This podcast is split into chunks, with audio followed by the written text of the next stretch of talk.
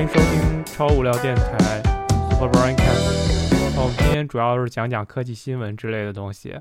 然后第一个新闻的话，就是微软将关闭所有的实体店，但不包括中国。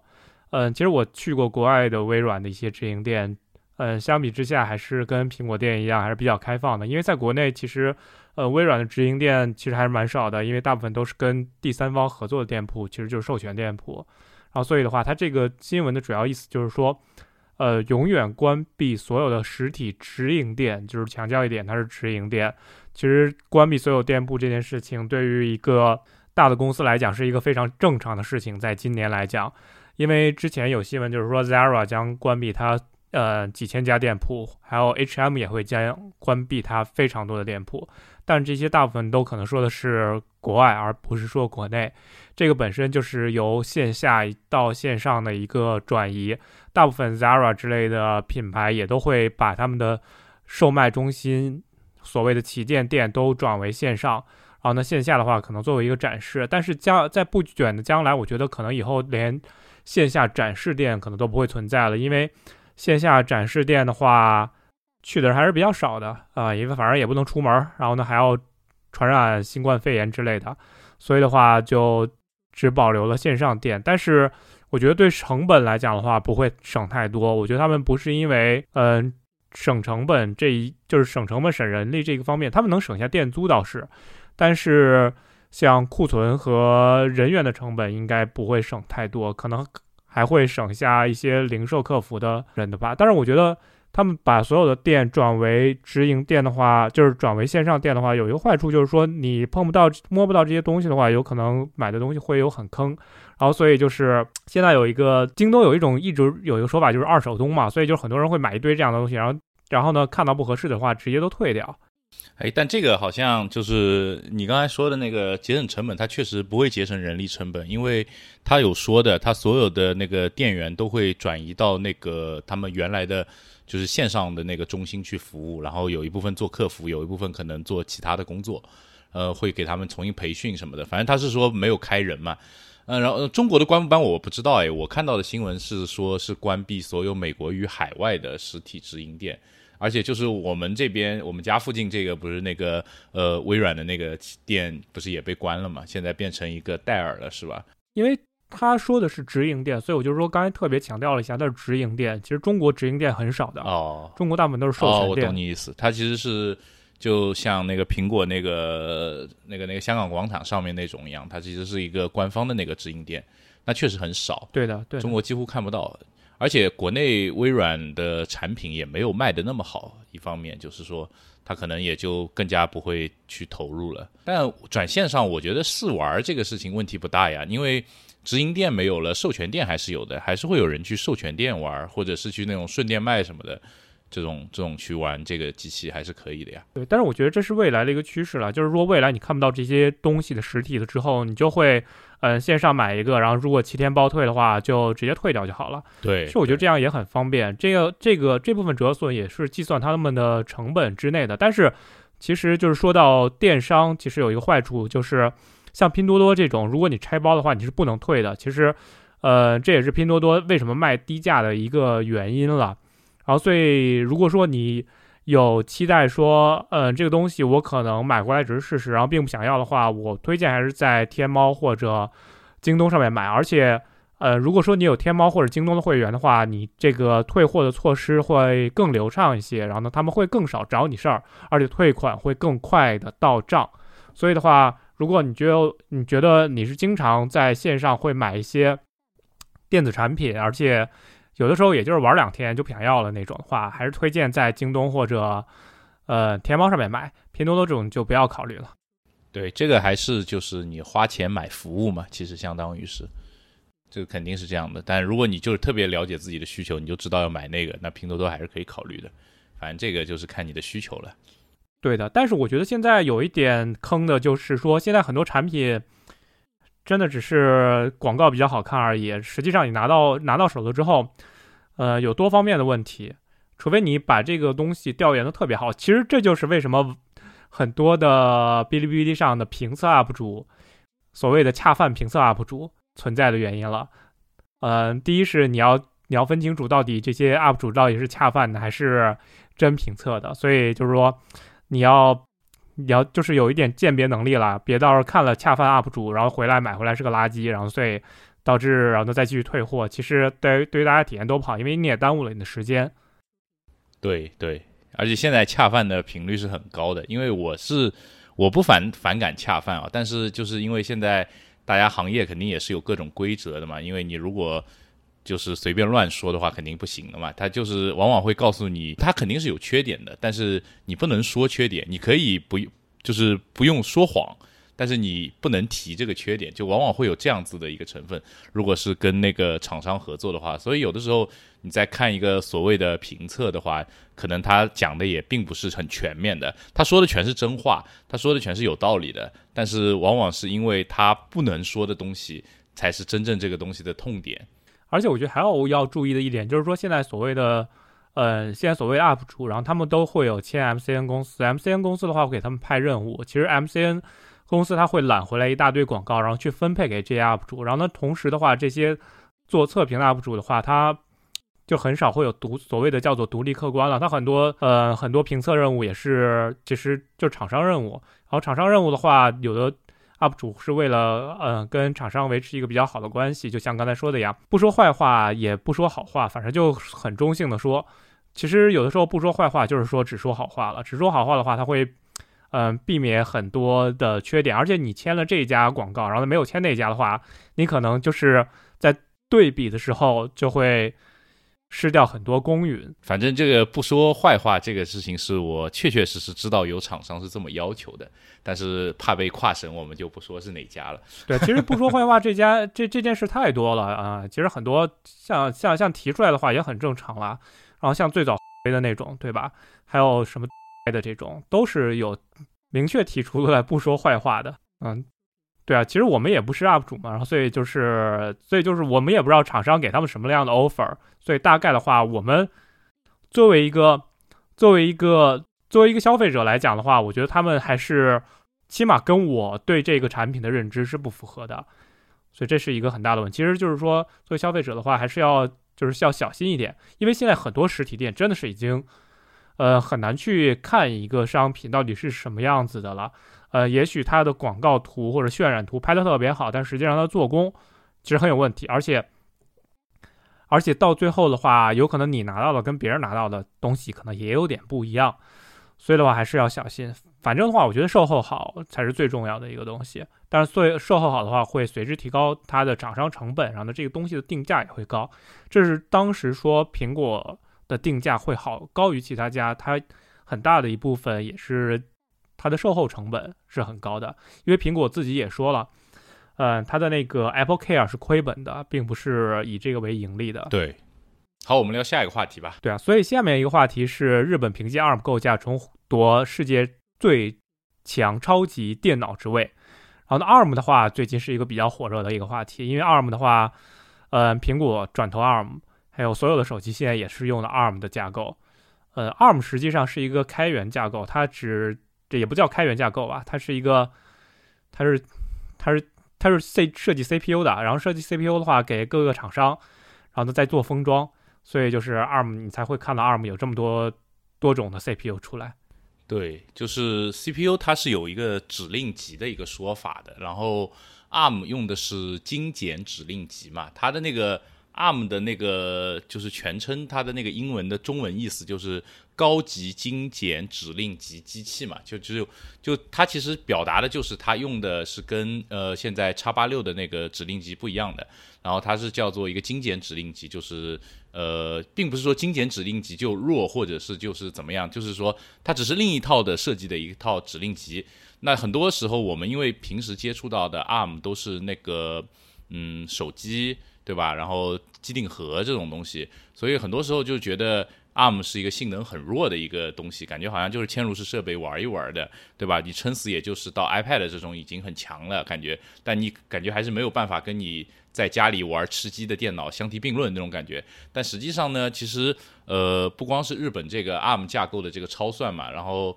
它这个超算是呃没有 GPU 的，关键是特别厉害的一点，就是因为现在主流的超算叉八六的都会。加 GPU，因为因为这几年超算很多都是在跑一些 AI 相关的一些运算，然后 GPU 进行加速之后，它的浮点运算会上去很多嘛，那会会很快。然后 ARM 的这次的这个超算的话，它是没有带 GPU 的一个加速的，所以就是纯靠 CPU 性能硬跑跑到那个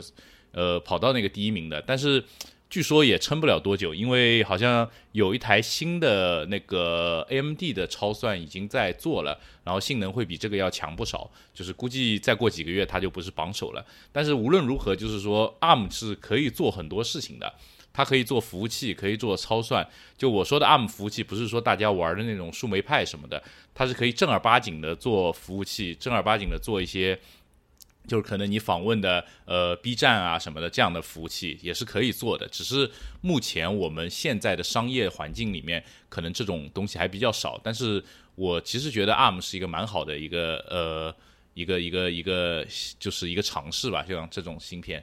但是为就是会有，毕竟它历史包袱会比叉八六少很多，肯定还是会有很多东西可以做的。然后呢，就是有还有一个很多人问过的一个事情就是。就我有朋友会问我，他说，就苹果用了这个 ARM 的，呃，也开始用这个自己做的 ARM 的芯片，英特尔是不是要玩嘛？那其实也不是的，其实英特尔也是在做 ARM 的，就是芯片的，只是不太有名而已。就是我印象中，就是英特尔应该也是有 ARM 的那个。呃，就是设计能力和也是有那个授权还是叫什么来着的，反正就是说，如果英特尔想做 ARM 的芯片，也是能去做的，就是这个具体可能需要那个硬件的大神来解答一下，但是。在我的知识范畴内，我是知道，其实，呃，叉八六虽然是英特尔现在最主要的处理器，这个，但是如果真的有一天世界上大家都不用叉八六了，呃，大家都觉得 ARM 更好，就都去用 ARM 了，真的会有，但实际上不太可能这样一天。但是真的有这么一天的话，英特尔也不会因此给完蛋。就是说，英特尔也是能够去做 ARM 的处理器，可能以后大家玩的玩游戏的电脑全是跑在 ARM 上的，这样的事情也是有可能。对的，实际上就是说，现在很多指令集的优化的话，还是在叉八六上面，尤其是游戏之类的。现在所谓的大型游戏，然后呢，一般的话，呃，像像 ARM 的话，大部分还是 OpenGL 之类的游戏比较多，然后用的引擎，像嗯 PC 游戏可能就用酷带啊之类的。所以，所以十二 Z 的跑分其实也出来了。呃，十二 Z 的那个跑分，等如果说你是装那个 Big Sur 的话，是大概是 Geekbench Geekbench 的分大单核是七三七三六，其实就是相比如果你在 iPad 的跑分的话，低了百分之二十左右。然后呢，它跟那个一三款啊，那个二零二零款那个 M MBA 的 M Mac MacBook Air 的性能，其实呃相差了，也是差了百分之二十。呃，因为那个十二 Z 在那个开发机上跑分现在比较低嘛，很多人估计就是说，因为 Rosetta Two 的那个呃编译运行环境的话，会存存在那个性能的折损，而且它现在毕竟是一个测试版，然后所以的话性能折损也是很正常的。但是，嗯，它最低款的那个 MBA 实际上是一个 i3 的处理器，而且是两核的，所以的话，这样看来的话，其实如果说把功耗拉到一样的话，性能可以到同样的水平。嗯，这么说的话，现在看来是一个很乐观的一个现象了。就说，以后要代替一个低功耗的呃 CPU 还是很正常的。而且，嗯，假如说你以后这个 CPU 加上风扇，然后散热达标了之后，然后你可以把它的功耗拉到更高，然后拉到二十瓦、八十那个三十五瓦之类的话，嗯，我觉得性能的话完全没一点问题都没有。因为现在一般 CPU，呃，像 DDR CPU 大概也就是在二十瓦左右。嗯，像苹果像那个 MacBook Pro 可以拉拉拉的更高，拉到三十瓦，拉到二十八瓦好像是。所以所以的话，我觉得功耗高的话，还是这个可能性还是很多的。而且而且 ARM 嘛，ARM 的话，呃，说不定真的是三端统一了，手机、手机 iPad 还有 Mac，然后呢无缝衔接。呃，真的是只能说 iPhone、iPad 跟 Mac 无缝衔接。呃，Windows 厂商还是看看就好。对。就而且就是我觉得那个 Geekbench 那个跑分应该要去看 iPad 上的跑分，因为那个他们现在 Mac 上就是那个呃开发机上面跑的那个 Geekbench 是叉八六的 Geekbench，它只是通过那个因为有这个转换嘛，所以那个 iPad Pro 上面的那个跑分会相对于接近你最后真实的那个 ARM 版的 MacBook 你在使用的时候的体验。但是它的多核其实是要比那个二零二零款的 MBA 的分是要高的，就是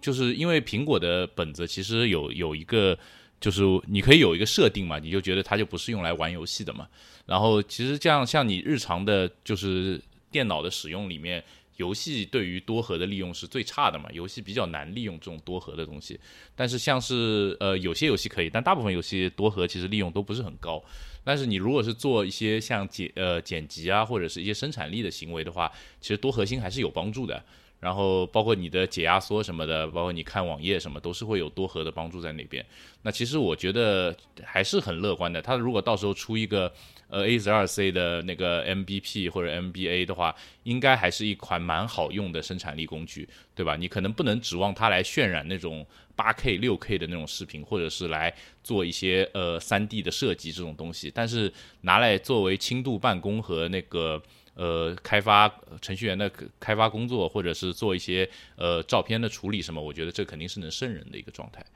对啊，嗯，其实呃其实 ARM 还是挺好的，对吧？然后其实我们现在就是 聊了那么多科技话题，然后其实我们也也也换一个话题。然后其实六幺八过去了之后，然后有一个。呃，有一个产品，然后特别的引人注目。呃，六幺八到现在过去两周了，然后但是东航的随心飞啊，在前不久然后也开始停止了售卖。东航的随心飞就是说大概三千来块钱，然后你可以在国内随便飞，然后呢它限制周末的两天的机票。然后呢这个这个当时引起了轩然大波，然后很多人哎都觉得这个东西是给自己买一个可能性。然后呢反正之后可以退，然后如果你呃一次票都没有订的话，然后之后退了就好了。然后呢。很多人就下单购买了，但实际上最后发现，呃，在上周就出现了很多问题。它那个呃订票的规则特别的严格，而且而且就是说它可售卖的位置也比较少。而且有人发现了有一个情况，就是说这个哎，发现这个飞机明显还有位置，然后但是为什么我不能用随心飞去订这个座呢？然后所以就是随心飞产生了很多的质疑。其实我周围人也有很多。买这个随心飞的，但是很多人到现在还没有绑定。但是我看它有一个规则，就是说，如果说你七天好像不绑定的话，这个东西就好像就绑不上去了，就会有作废的问题。然后你觉得这玩意儿对你来讲有用吗？我当时出来的时候，我就觉得不太有用嘛，因为今年大家也知道疫情的问题，就是你不太可能一直跑出去玩儿，而且像很多时候就是。呃，因为疫情影响嘛，大家工作啊什么都压力会比较大，然后你可能会更多的在意，我也不敢随便请假什么，你肯定会有这种心态。所以说，当时一开始我就觉得这个东西不适合我，而且它是限定在周末的嘛，那你周末这个时间就很尴尬。你如果去个远一点的地方呢，如果你周六去，周日回，好像也不知道去干嘛。然后如果你去要请五天假，这周六去，下周六回呢，好像也比较成本比较高。然后呢，嗯，就是说它会有很多的不便利的地方。另外，也就是当时我我也猜到了，它应该会去限制你的呃能够订票的时间和能够订票的仓位嘛，这个是这个是肯定能猜到的。然后，但是就没有想到它的限制会那么严重嘛，就所以说现在就是感觉就是有一点点呃，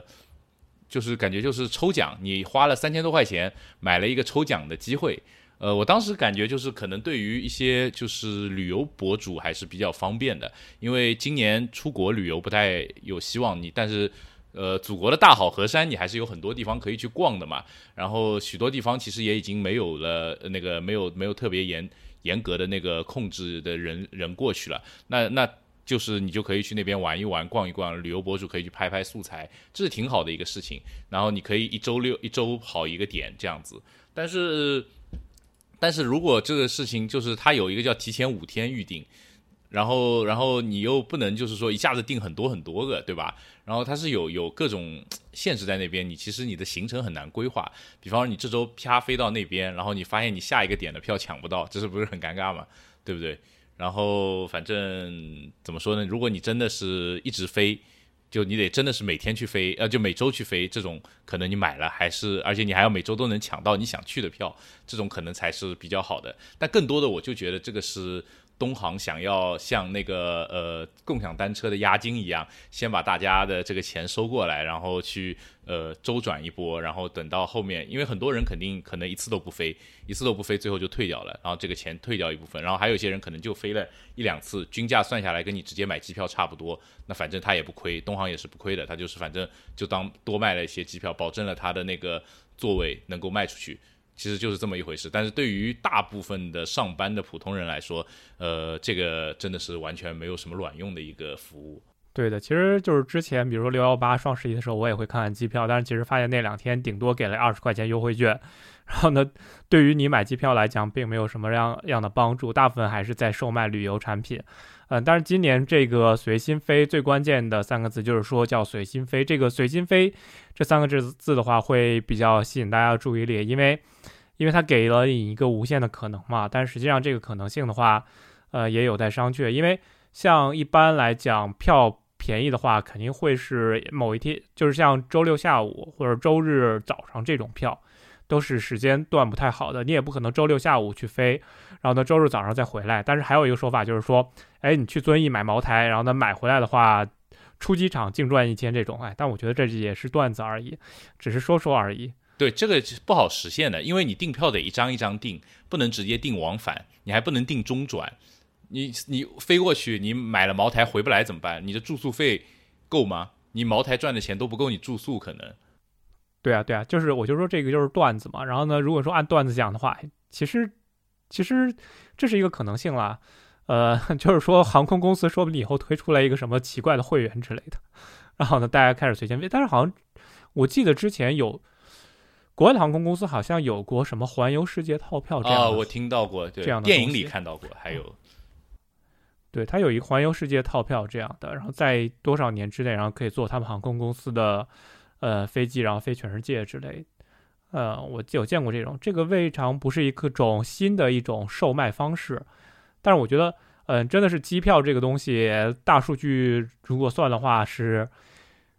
是是是一个非常成熟的事情。有的时候你同时几个人去搜索这张机票，这张机票都有可能涨价，何况这种长时间的精算，这是更容易的一件事情。对对，他们这个期望方差都是算的很好的，不可能亏的。最大的意义就是在于他们可以把原来他们不太卖得出去的票全部卖掉了，这样子。所以我也有比较期待，说到时候我们这些买了随心飞的朋友们到底随心了没？没关系，其实很多人会找到心理安慰的。就比方说他回家的时候买用这个买一张，然后中途再出去旅游一趟，反正算下来也要花个三千块钱机票，这么想想也就够了呗。但是实际上，今年普遍来讲的话，机票价格会相对低一些。但是你像，你这个只有周末两天，它其实排除了周一到周五，其实最长的一个时间段。但如果说周一到周五，其实这里面有些天的话，还是机票蛮便宜的。对对，因为周一到周五，就像我最近买的去海南的机票，也就一千块钱来回，就因为都是工作日，所以它的票价就特别便宜。但是你周末肯定会贵一点，然后随心飞其实它也有这个心理在嘛，因为你周末的票会稍微贵一点嘛，然后你会感觉很快就回本的感觉。但实际上，你可以选择工作日的话，那其实没有这个的话，你也花不了多少钱。对啊，一般因为因为其实原来我们搜机票会有一个幸存者心理在里面，因为我们原来搜周末机票的话，基本上都是搜，呃，周六早上、周日下午这这个时间段，想想都是最贵的时间。然后呢？但实际上，随心飞，你要随心飞这两个时间段的话，我觉得还是不太可能的。嗯，太难了，这个太难了。就真的，我我想来想去，只有旅游博主适合，其他真的都不适合。就你是自由职业者，我反正假期有的是，我反正就是去拍东西的，我都要花这个成本，我省一点，就对他来说就是机票打个折。说白了。是的，但是我觉得旅游博主的话，他得有现在就是所谓的恰饭博主，他也得有饭恰才能跑到那个城市去，也不能随随便便就跑那儿。其实对他们来讲也都是花销，如果没有收入的话。对对，是的，是的。但是就是现在就是已经有很多人是困难到再不出去拍东西就没有素材可发了，就根本连恰饭都恰不到的这个情况，这种就没办法了，你总得花这个钱去拍素材。对，也有可能吧，但我觉得这部分还是少数部分。但是我周围大部分买了随机飞的东西，暂时还都没有飞过，也要看看了。我觉得这段时间，毕竟它是到今年的十二月嘛，就是说今年年底嘛，然后的话要看一看到底这些所谓的绑定了，然后且飞过一次的人，他们是否能再飞三四五六次这样的，然后呢让他们去核算一下成本。这个是要做一个长期的评测，而不是说短期的由我们这样说，然后呢就。只只是我们觉得不划算而已，但说不定很多人觉得这个非常非常的划算。是的，其实就是可能就那种呃，摄影师可能会也会有一些摄影师就是大师搞创作的，我他每周去一个城市拍拍完就回来，反正这种也是可以的。对，对，要看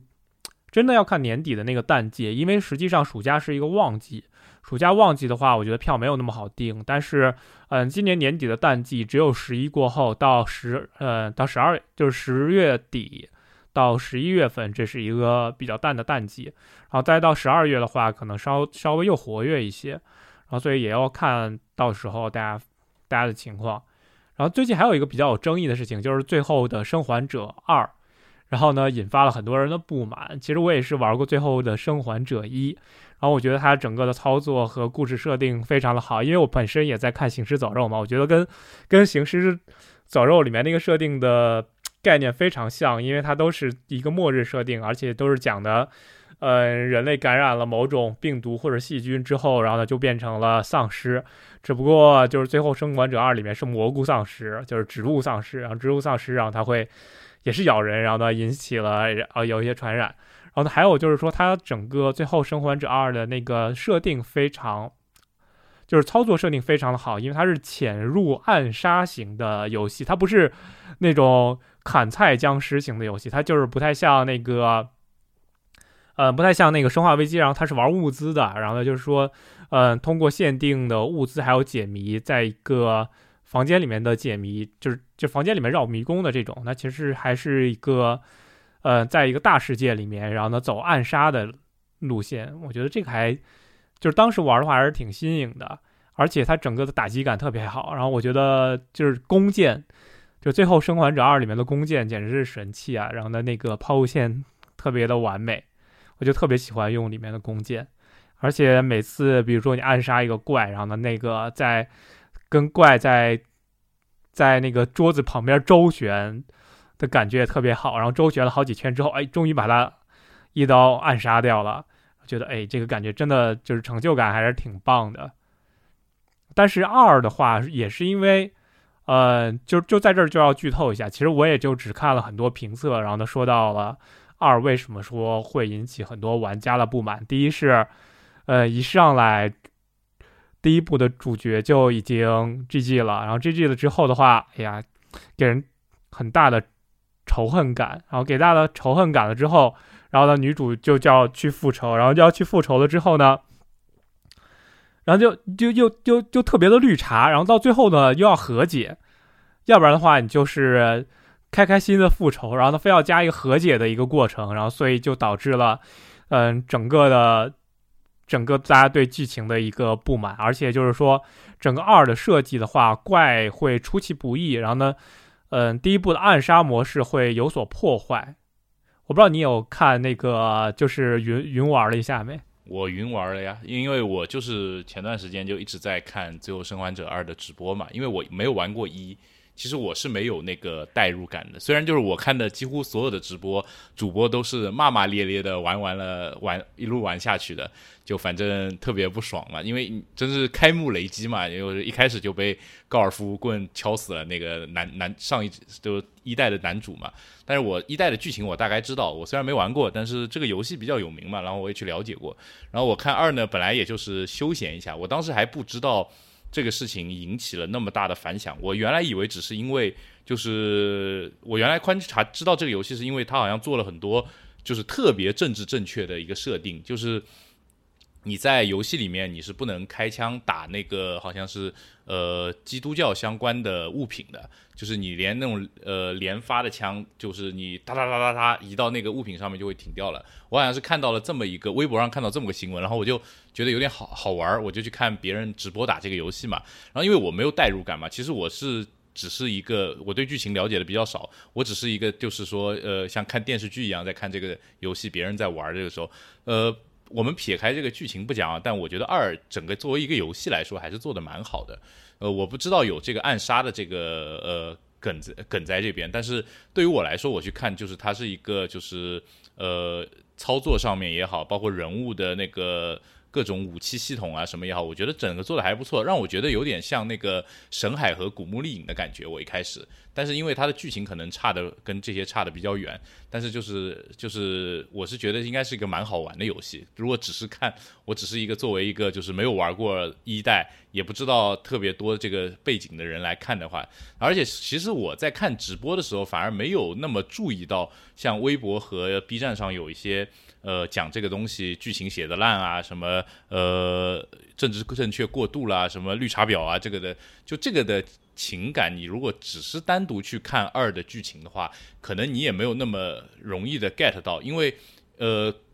他开头敲死的那个一代的男主，对于没有玩过一代的人来说，就只是一个就是。他们这个群体里面的一个大叔而已嘛，就是唯一就觉得就是觉得这人怎么这样？人家明明救了你，你还把人家给敲死了，why？就是感觉很很奇特。然后后面他不是你又操纵了那个二号女主去告诉你为什么他要把这个男的敲死嘛？那那如果你只看二的这个剧情，其实也是合理的。但是呢，因为后来去了解了一的剧情之后，一的故事之后，就是说我们对于这个一代的男主其实是有共情的，就是我呃，就是你你心中会觉得他不是一个完美的人，但他。但他应该就是不应该被这样子直接就是那么那么水的被敲死了，就是感觉就是变成一个炮灰一样，就是这个也有点太那个，就是跳出角色了，就是 O O O C 了，感觉有点，所以就就可能这一点会引起一代很多玩家的那个情感上面的不满意。我我觉得我很理解这一点，但是实话实说，就是你如果撇开这个去看的话，我我认为二代依然是一款还是蛮不错的游戏啊。当然，我看到太多人剪光盘了，就太太。太太过激了，太过激了，我觉得没必要，没必要。其实我觉得话，嗯，其实刚才说到被敲死这个话题，我觉得特别正常。然后我觉得是这个是我能理解的，因为为什么呢？因为当时《行尸走肉》有一个剧情，就是 Negan 把 Glenn 敲死了。然后呢，你就会觉得当时那个，当时那个剧情真的让人非常心痛，因为 Glenn 是一个常驻了六七季的一个角色，然后他突然就是莫名其妙的被。挑兵拣将被挑被敲死了，没有任何原因的，因为他本身要渲染尼根就是一个，呃，就是一个比较神经神经质的一个角色。然后，所以我觉得话，在这种末日环境里面，我觉得多活一天，只是多活一天少活一天的问题了，因为他这个设定就是这样。为什么一，呃，为什么？我觉得最关键的话不是在于说男主死不死这个问题，而是对于，呃，一代的整个的剧情是一个。呃，反主流价值观的一个剧情，他为什么说，呃，就是说他他是比较违背你的，违背一个社会的伦理，但是实际上是符合你的心理的一个剧情，因为男主在一的剧情里面是牺牲了，基本上算是牺牲了所有人的希望，然后呢救了一个，呃，他所谓的一个就是养女的感觉，因为他他是牺牲了所有人的希望，不是他。不是说某一个人，他是牺牲了人类的希望，因为，呃，一的里面的他的养女实际上是一个，呃，所谓的免疫者，然后所以就是他把这个他的任务就是把这个免疫者，然后呢送给医生，然后去研究，然后是去做做血清，然后呢让所有的人都免疫，但是他到了最后的关卡的时候，他反悔了，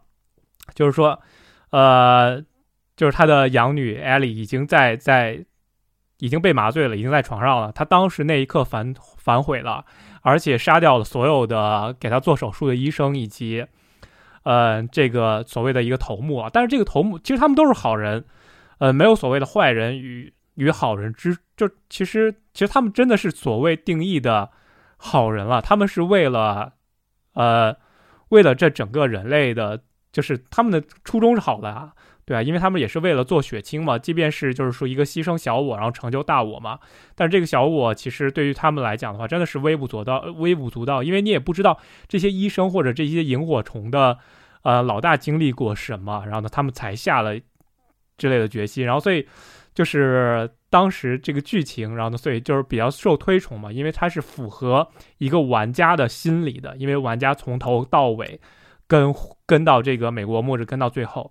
啊，就是这样的。因为当然美国美国末日二的话，它我看有一个评测就是说它吸收了很多神海的一些操作感，然后呢就是让。呃，就是它操作感更神海了，就是打很多敌人，然后打很多出其不意的敌人，而且有一些封闭式的场景，就比如说让桥坠下来，然后让你回不去之类的，这些都是原来那些电影式的，就是所谓的非开放世界的一些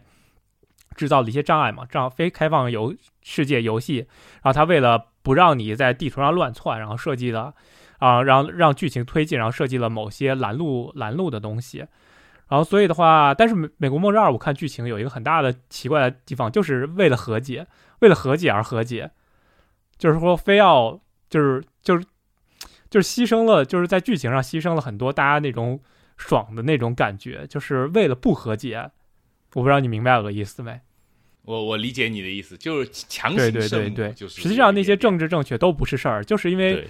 他强行的让玩家去跟。呃，敌人去和解，因为就是说，嗯，大家在游戏里面就是说就要发泄一下情绪嘛，就是，嗯，就是敢爱敢恨的那种样子。然后呢，就是爱到爱到底，然后恨就恨到底。然后，但是非要在，在一个就是前期给你了一个极大的恨之后，然后非要让你去和解这件事情，然后呢，就就会让大家不理解，而且就玩的人太难受了。这种时候，对，实际上最后的生还者还有一个。呃，特别好，还有一个 DLC 特别好，就是说你要控制那个小女主，然后呢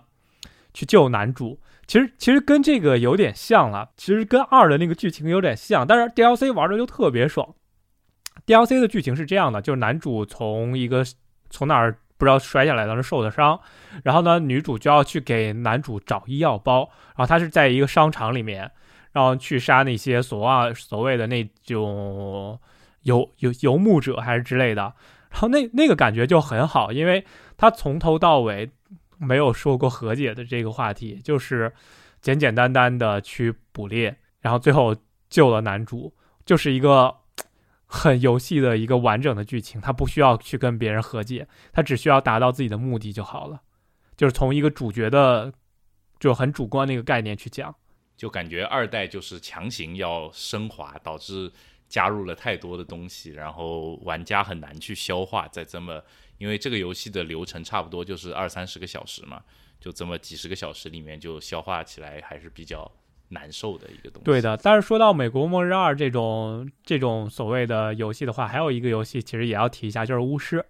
巫师的话，它有一个设定也很好，就是说通过你在选择不同的对话，会影响剧情的走向，然后导致不同的结局。这样的话，对于玩家的代入感也是非常强的。他每次如果说你打完了一个结局之后，他就会告诉你你是做了什么样的选择，然后才导致现在的结局的。呃，就是说让你，就是说全部都是由玩家的选择而定的。这样的话，我觉得玩家代入感会更强一些，就对这个角色的理解会更强一些，因为所有都是你自己在做的选择。我不知道你有玩过巫师三没？玩过一阵子，没有玩通，玩了一部分。因为那个游戏让我有点晕，每次都。对的，其实就是《巫师三》的剧情也是做的非常好的，因为真的是由就从第一刻开始，你就是在影响剧情的走向了。因为它你刚开的时候就要呃去选择一些，就是在对话上进行选择，然后呢去决定一些后出场人物的一些命运。其实它都是前作的一些人物，但是你要知，你也是在说。前作到底你说你把这个人杀了，还是或者没有杀之类的？然后呢，他就是决定了你在这一部里面会出现不出现这个角色，然后同时会影响一些剧情的走向。而且巫师里边也也也给了一个概念，就是说没有正确的决定，呃，永远就是所有的决定都会导致一定的后果，不是这个就是没有所谓的这个决定好或者决定不好，只是符合你当下的一个。心理状态而已。对，就是其实很多游戏都是把整个过程做成了像是动态规划一样，好像最后你得达到一个大团圆结局。但是像这种游戏，其实它就是告诉你，其实它是跟生活一样的，你其实你能做的就是贪心算法，你只能做你当前最你觉得最优的那个解。但是最后是不是最优解，那没有人知道的。对的，其实就是说口碑高的游戏还是做的跟其他游戏不一样。然后所以你的口碑才会比较高。如果说你呃都是做大家那种玩过的剧情都一样的话，肯定就觉得没有意思，就是不能吸引大家眼球，也不能吸引大家就是玩的那种乐趣。对，但是其实单纯的来看，呃，最后的生还者二，无论是从呃，就是打击感，然后还是那些操作模式来讲的话，跟一代其实差别不是很大。然后呢，玩起来的话，作为一个玩家，如果说你不管剧情的话，单纯的去操作这些人玩的爽的话，还是一点问题都没有的。嗯，其实对我来讲，我还是会很期待这个游戏，但是我要等 PS 五上市，然后看看，呃，有没有移植过来，然后再去玩。可能最近的话，我不可能在这个时间点再去搞一个 PS 四，然后再去打这个游戏，哎，有点浪费。最近的时间点应该准备玩《死亡搁浅》了，已经拖了那么久了，PC 版终于要出了。对，但是说到小岛的游戏，也有一个特质，就是说看剧情、看电影。对，看电影，看电影。对，然后呢，这种看电影的游戏也是蛮好的，而且我特别注意了一下，因为我有有很段很长一段时间没有去看《行尸走肉》，然后呢，我然后呢再去对比那个。呃，死亡搁浅，然后我发现那个奴哥的纹身都是一样的，然后他也还原了奴哥真实的那个纹身，然后就在他手上，然后纹了一个小骷髅的那个样子，然后呢，同时在死亡搁浅，然后他的手上也有一个这样的纹身，哎，这个还原度还是蛮高的，啊，真的是死亡搁浅里面奴哥跟，呃，那个，呃，行尸走肉里面奴哥简直是一模一样，然后那个神态和那个感觉，哎，真的是完全一模一样的，毕毕竟是演员本人捕捉。原原味的原味出演，对的，而且《死亡搁浅》里面有我几个非常喜欢的演员，就是真的是看了很一大堆他们的美剧的，对，都是大牌，真的都是大牌。这个游戏就是一个美剧，感觉就是一个美剧。对啊，其实我还是期待《死亡搁浅》的，但是我只是期待而已，我觉得还是就是单纯的期待而已。然后让我现在玩的话，可能不太玩得动，因为那个大表哥二其实也就是指着买了，然后他没有没有动呢，还。因为当时大表哥二在 PC 上市的时候有一个很大的问题，bug 特别多，然后一进去的话，那个菜单飞来飞去、闪来闪去的。但是进游戏倒是还好，然后但是就是说这个体验就会很差，然后我就会觉得，哎，等等再玩，等等再玩，一等的话就是很长时间，然后都没有动这个游戏，就导致躺在 Steam 的箱子里面沉睡了。Linus 不是最近做了一期节目，就是把他 Steam 里面没玩过的游戏全部玩了一遍。我觉得你有空也可以做一做这样的事情。是，但但但是我们没有买过很瞎的游戏，都是一些比较大的大作。这样的话就我买过很多很瞎的游戏，我我有特别多很瞎的游戏，有些还是免费领的，特别多特别多。我我而且买了那个呃有也有大作，像 Doom 三。Doom 三买了，我只玩了四分钟，晕的不行，但我也没有退。后来错过了退款时间，现在还躺在我的 Steam 里面。是啊，其实我之前还玩买了一个游戏，就是《星球大战》，但是 Origin 的游戏。然后 Origin，因为当时为什么是《星球大战》，我想买它。当时我看他们那个 demo，真的是操作光剑，然后呢。就是有那种绝地武士的感觉，我觉得哎，这个游戏操作很好啊，然后飞檐走壁，光剑 biu biu biu biu biu 的，而且还有反弹，哦，买买买买，然后但是我玩了前面可能十分钟左右吧，哎，的确就是这样的，但是如果一旦你关了这个游戏，如果再没有打开的话，就导致哎呀，再也不会打开了。是这样的，好多游戏都是这样子，就是哎，嗯，对啊，必须要连着玩一个游戏，要玩很久，然后呢？但是最近我有在看那个，像我最近又重新翻了一番那个像《只狼》之类的攻略之类的游戏，然后呢讲一讲《只狼》的人物设定，还还挺好的。然后呢就让你回顾一下整个《只狼》的那些玩法。呃，像那个宫崎英高，虽然呃他的那个剧本写的也就是那样吧，但是拼凑拼凑，然后呢讲讲故事，还是挺好玩的。对，就像我还是一直在看塞尔达的视频嘛，就是《荒野之息》的视频嘛，就是这个游戏就是比较有意思一点，就是说，呃，在发售了那么多年之后，它大家还是在里面找到了很多新的玩法，然后创造出了很多新的挑战，就是真的是把一个游，就是把一个并没有创意工坊的游戏玩出了创意工坊那种，利用游戏的 bug 啊什么。就今天我看了一个特别有意思的视频，就是他通过卡 bug 嘛，把那个马。就用冰箭去射那个马，然后射完之后你掉水里晕过去，然后你再再刷新，你不是你不会从上一次的地方复活过来嘛？这个时候你飞过去，再飞过去的时候，那个马就会一直处于那个冰冻状态，但它实际上是可以骑可以跑的。这样你就可以创造出冰冻的马，还可以创造出燃烧着的马，就这种很奇特的这种效果。就是，然后前几天我关注了一个 UP 主，是因为。呃，突然那个首页推荐有一个推荐，就说有一个 UP 主在冲那个呃塞尔达的世界世界纪录，就速通的世界纪录。然后我点进去看，这个人特别厉害，他冲的是百分百收集并且大师模式的世界纪录，超厉害。然后他是花了好像是二十几个小时，然后就全部收集齐，全部通关了。就你可以看到，就是。行云流水，真的是大部分的时间都是行云流水，就是中间一点都不会有浪费的东西。然后所有的 bug 都是合理利用，就是该穿墙的时候穿墙。然后如果这个神庙就是你自己打会比 bug 快，它就会自己打。然后如果这个神庙用 bug 会比较快，它就会利用 bug 去把这个神庙给过掉。反正整一套的东西都是非常的行云流水，就就会学到很多很高玩的打法，就是也是很有意思的。就是这个游戏就是说。真的还是能挖掘出很多的，而且塞尔达的这个同一个引擎的续作，不是也是应该在明年，如果不出意外的话，明年我们就应该能看到了嘛？我还是很期待那个出来，我估计我到时候会沉迷那个一阵子，可能会沉迷的比猛男捡树枝更久一点。嗯，对的，其实那个说到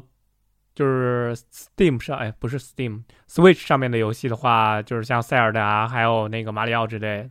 后到现在的那个动森。其实都还蛮好的，就是说，呃，整个 Switch 的游戏，你玩的时长都会相对比较长一些，因为毕竟是一个掌机，随时都可以带到身上。有的时候，当时我打那个塞尔达，实际上是在飞机上玩的，然后飞机上我会玩一段时间，然后呢，在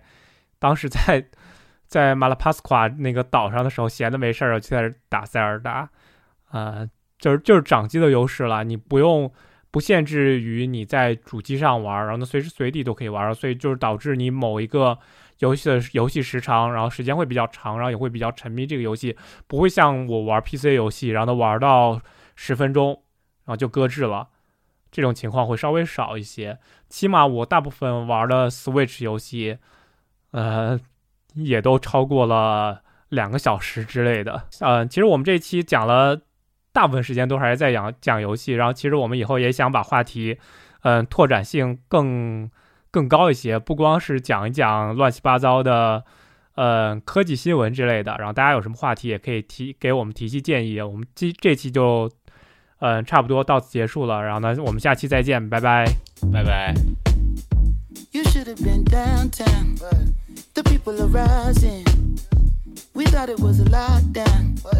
They opened the fire. Them bullets was flying. Who said it was a lockdown? Goddamn lie. Oh my, time heals all, but you out of time now. Judge gotta watch us from the clock tower. Little tear gas cleared the whole place out. I'll be back with the hazmat for the next round. We was trying to protest in the.